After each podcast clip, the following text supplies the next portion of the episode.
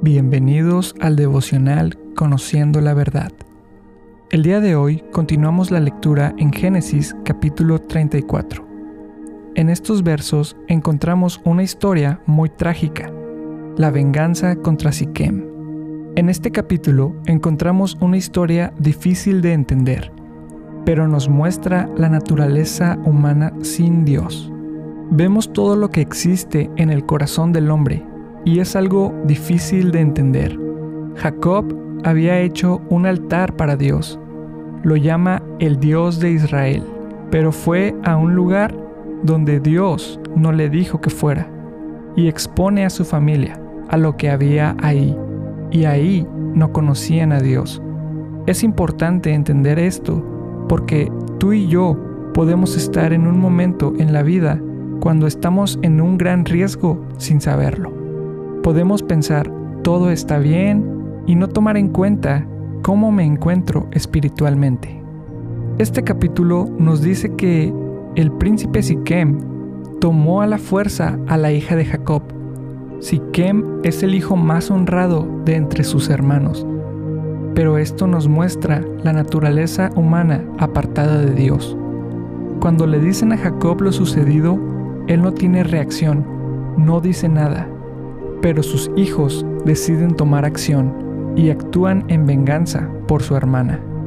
El padre de Siquem habla con Jacob y le ofrece una alianza, le ofrece oportunidad de negocio, tierras, mujeres. Esto es una forma de atraer a Jacob para alejarse del propósito de Dios. Lo intenta seducir con bendición material y me llama mucho la atención que nunca se disculpa no muestra arrepentimiento.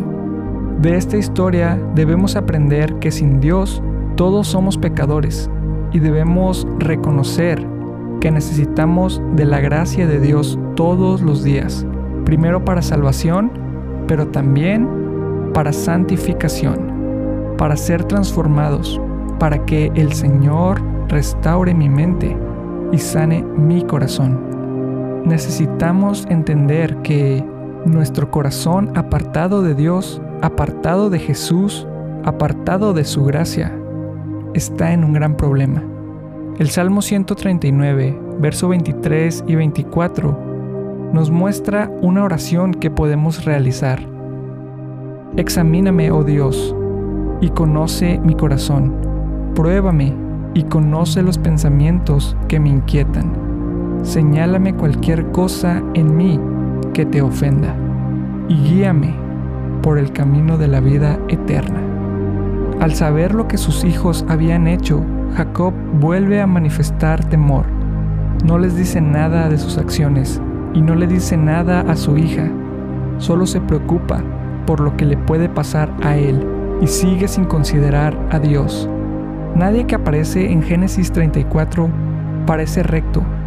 No se puede ver la diferencia entre cananeos e israelitas. Sin Dios, todos son iguales. Tú y yo tenemos corazones que nos engañan. Nos pueden cegar por la tentación, como a Siquem, o podemos tener el corazón endurecido y actuar como Simeón y Leví. Nuestra única esperanza es Jesús.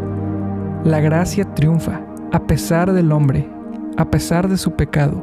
Dios es fiel porque Él va a cumplir su plan. Espero que esta palabra sea de bendición para tu vida y te animo a que sigas leyendo. Dios te bendiga.